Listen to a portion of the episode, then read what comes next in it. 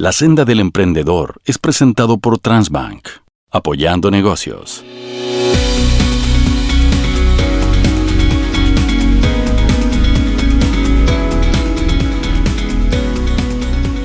¿Qué tal? Bienvenidos a un nuevo capítulo de la senda del emprendedor. Hoy vamos a hablar de STEM, que es un acrónimo inglés basado en cuatro disciplinas o que implica cuatro disciplinas. Science, ciencia, technology, tecnología, engineering, ingeniería y mathematics o matemáticas. Esa es STEM cada una de las eh, iniciales de esas palabras. El Ministerio de Economía, Fomento y Turismo, junto a la Subsecretaría de Economía, desde el 2016 premian a adolescentes, jóvenes y mujeres emprendedoras de nuestro país dedicadas a las áreas STEM en el premio Inspiratech buscando reconocer y fomentar el desarrollo de proyectos, aumentando la visibilidad del aporte de las mujeres a la innovación. En la categoría Empresaria STEM 2022, que destaca a mujeres socias o fundadoras de una empresa de al menos 5 años de antigüedad, con potencial de crecimiento e impacto social y o ambiental, fue reconocida Cristina Acuña, cofundadora de IdeaTech y con quien tenemos el gusto de conversar hoy acá en la senda del emprendedor. Cristina, muchas gracias por estar con nosotros. Felicitaciones además por el premio. Muchas gracias a ti por tenerme acá y por estar conversando en esta agradable senda del emprendedor.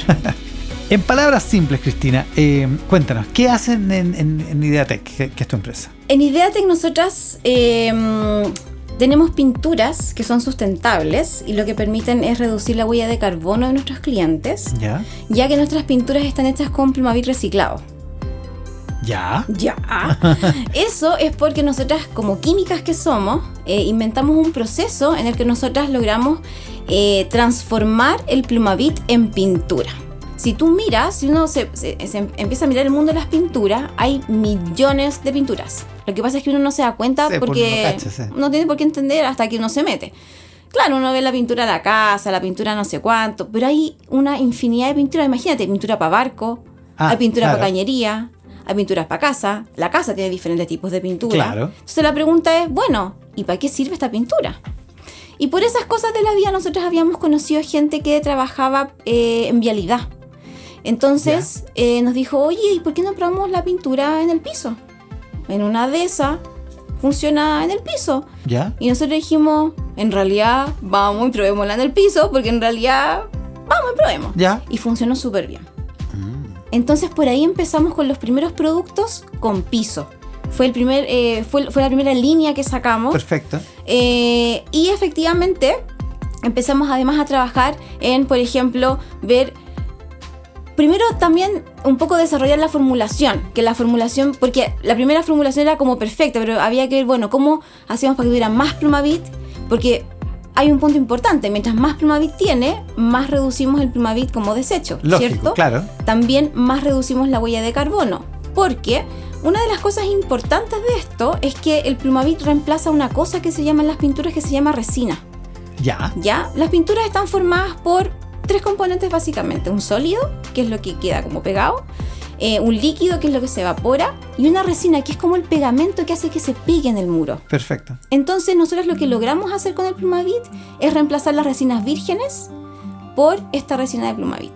Ya, y eso reduce la huella de carbono. Exacto, porque en el fondo lo que nosotros estamos haciendo es sacar, evitar usar resinas vírgenes poniendo nuestra resina de residuos de plumavit. Ya, pero nos no estamos saltando, adelantando. Eh, esto está patentado, ¿no? ¿Está patentado en Chile? Esto sí, está patentado en Chile, lo empezamos a patentar. No te imaginas el camino, perdón, ¿qué significa patentar? Nosotras ingenuamente al principio jurábamos que de un año para otro iba a estar patentado. Ah, ¿no, ¿no es fácil? No es fácil, no es barato y no es corto. Vaya. Vaya. Eh, nosotras ¿Y es verdad que lo están haciendo en Europa también, en, la Unión Europea? Por supuesto. ¿Y?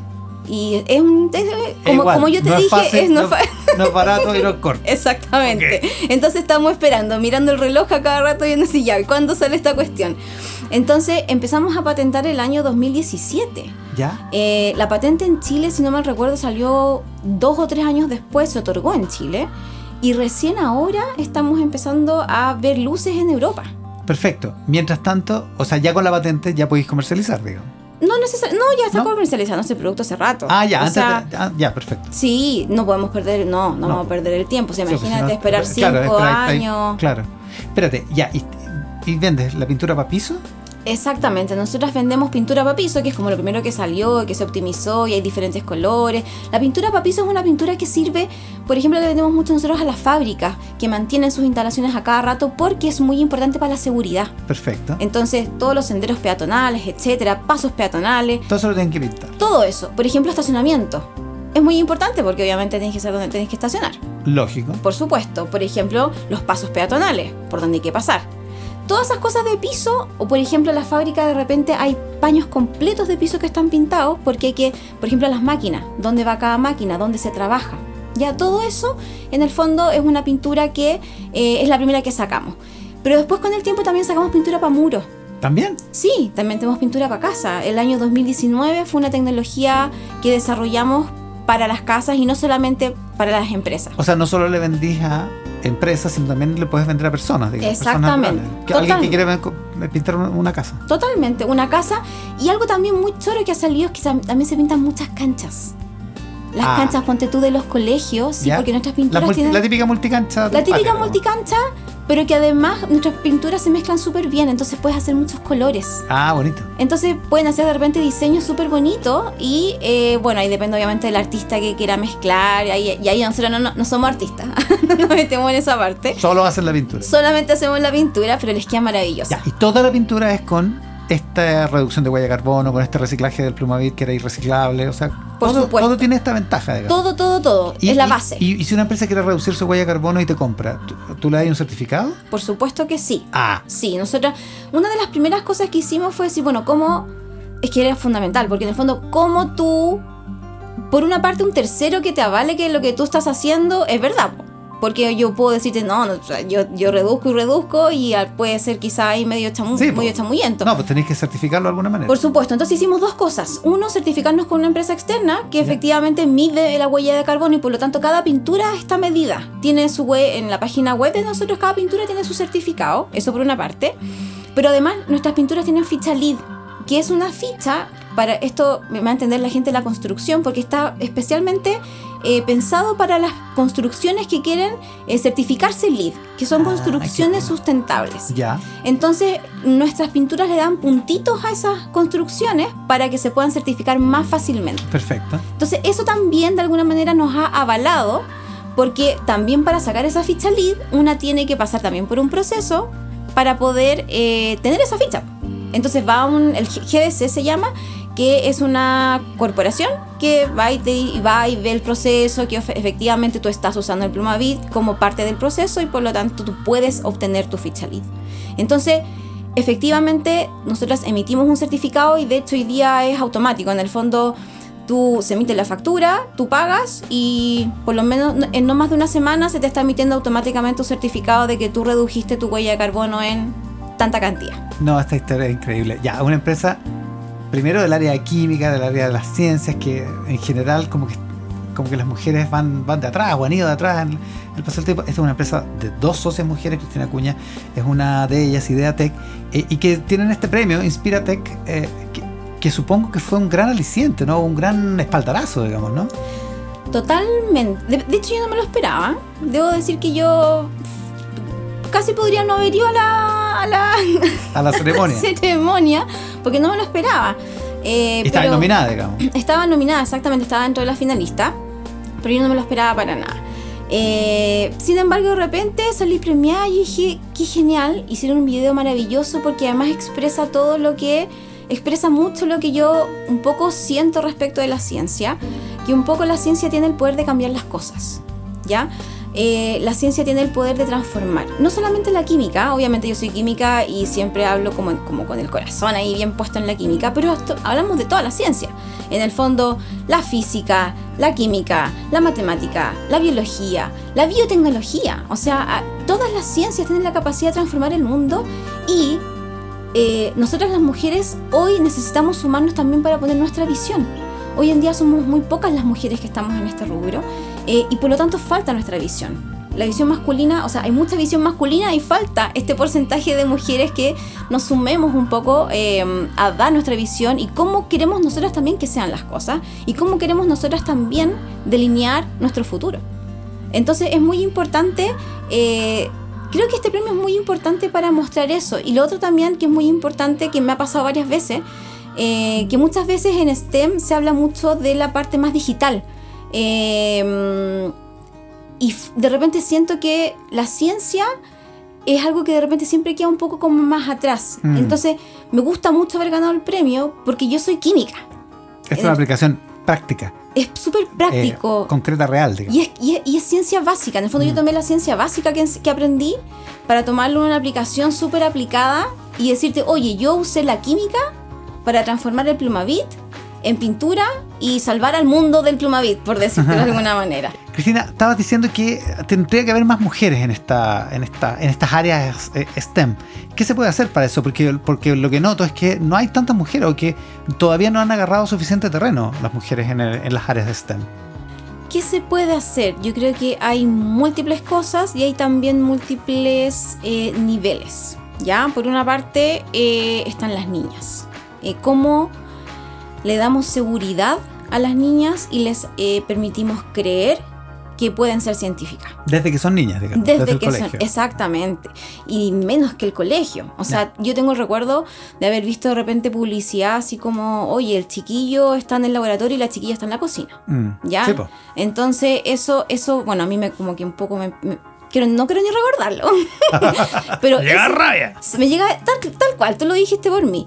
Y ese tipo de cosas, en el fondo necesitamos cambiarla. Ya la comunicación en las niñas más, más pequeñas, porque eh, eso eh, es fundamental para que ellas se puedan ver en estas posiciones que eh, hoy a lo mejor o hace tiempo atrás no eran así.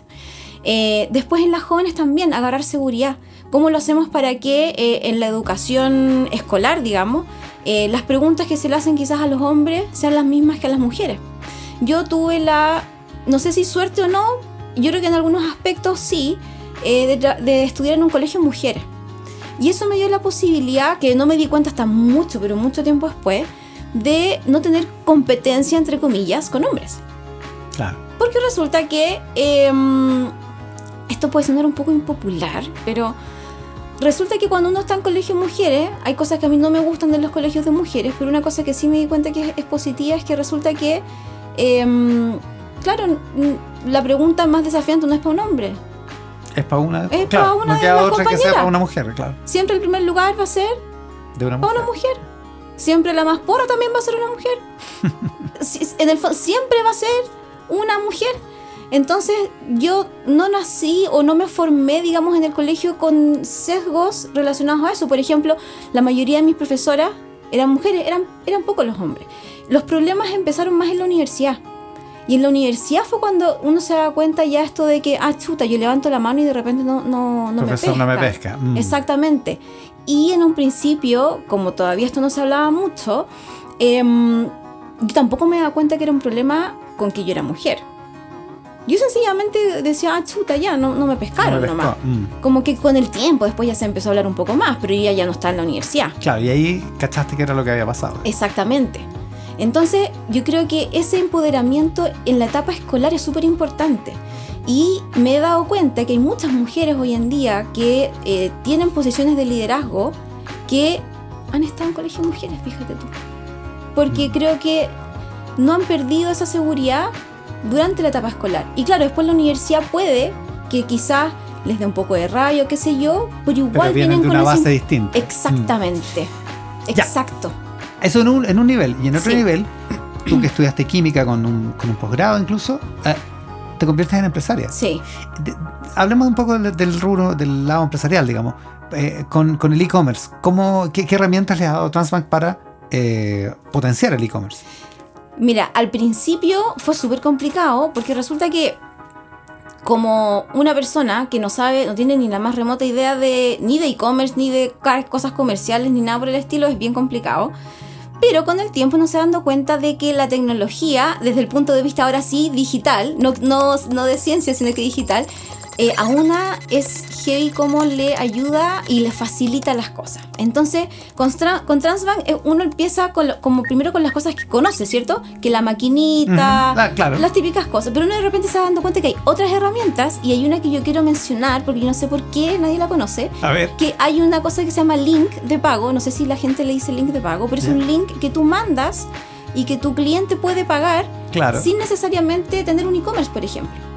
Ah, claro, sí, pues. Me, me ha pasado un par de veces, sí. Pero no es común. No es común. La gente, yo ese link lo conocí, Es súper útil. es demasiado útil. Yo lo conocí hace 15 años atrás, cuando fui a un congreso hace mucho tiempo atrás. Eh, y recuerdo hace unos años atrás que yo le dije a la Connie, mi socia, le dije, Connie, ¿sabes que Veamos en Transbank si existe esta cuestión en Chile, porque no, no, no, ¿cómo no le vamos a dar a nuestros clientes la posibilidad de pagar a través del link, con todo lo que significa de que puedan pagar con tarjeta de crédito y débito, pero que no sea a través de la página web, porque la página web está amarrada a los precios de la página web. En cambio, con el link de pago, se, es, en el fondo, es, es manejable el precio y todo eso. Entonces, ya pues empezamos a descubrir y efectivamente existía el link. Y yo le decía a la Connie, ¿y por qué nadie sabe esta cuestión? Es que no lo puedo creer. Entonces, ahora como que se está conociendo un poco más. eh, creo que se debería conocer más todavía. eh, y efectivamente las herramientas que nos está dando Transbank en ese sentido son muchas y ahora también como ganadoras del premio estamos en contacto para ver qué más podemos hacer ahí en conjunto. Ya, y para cerrar el asunto de emprendimiento, esta pregunta se la hacemos a todos los entrevistados en la senda Ya. del emprendedor. Tú pasaste de la academia, de la química, de la investigación científica al mundo de los negocios, Sí. propiamente tal, al emprendimiento. ¿Qué consejo le puedes dar a alguien que quiere seguir en este camino, que quiere emprender? El primer consejo es creer en una misma. Ese es el primero. Eh, porque muchas veces hay muchas personas que a uno le van a decir que no se puede, que es difícil, que no sé qué, etc. Eso es lo primero. Segundo, pedir consejo a las personas que están más cercanas a una y que em, están como quizás un pasito más adelante. Eh, me estoy tomando de hecho de las palabras de Rocío Fonseca, que ella es gerenta de innovación de Corfo.